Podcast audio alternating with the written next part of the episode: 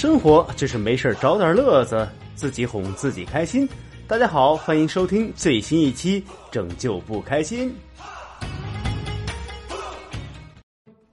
今天啊，我们盘点一下二零二一年凉凉的那些明星。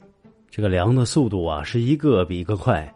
首先呢，是曾经的女顶流郑爽，因为代孕事件被封杀，用时是五天。初代顶流吴亦凡。是因为涉嫌强奸罪进监狱，用时约五十二天。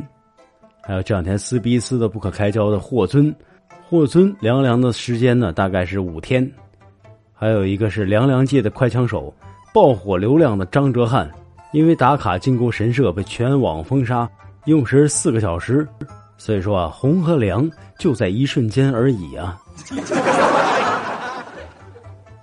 张哲瀚被称为。凉的最快的明星，这个可能很多人还不知道张哲瀚是谁，怎么就突然就塌方了呢？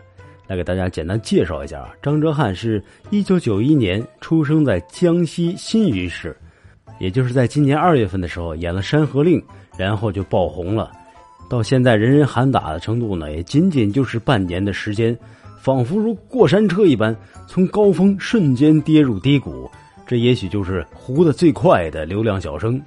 那张哲瀚啊，凉的起因是因为他在日本的乃木神社还有靖国神社拍照，引起了巨大的反响。此事一出，各大品牌也是如坐针毡，纷纷开始解约。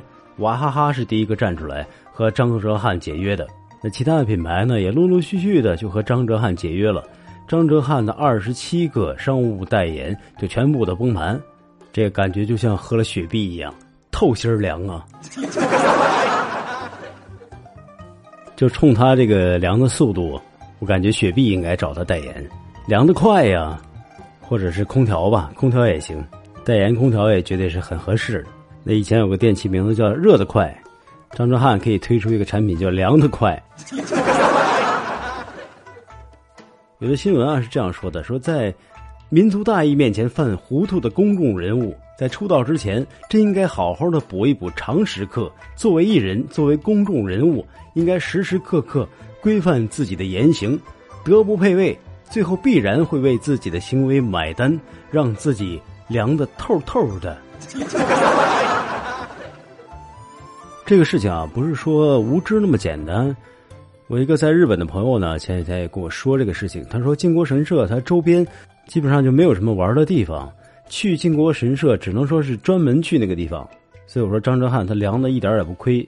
那么，中央纪委国家监委网站呢，就评论张哲瀚的事件，这段历史不容无知。好的，各位亲爱的听友，今天的节目呢就到这里了，下次再见，谢谢。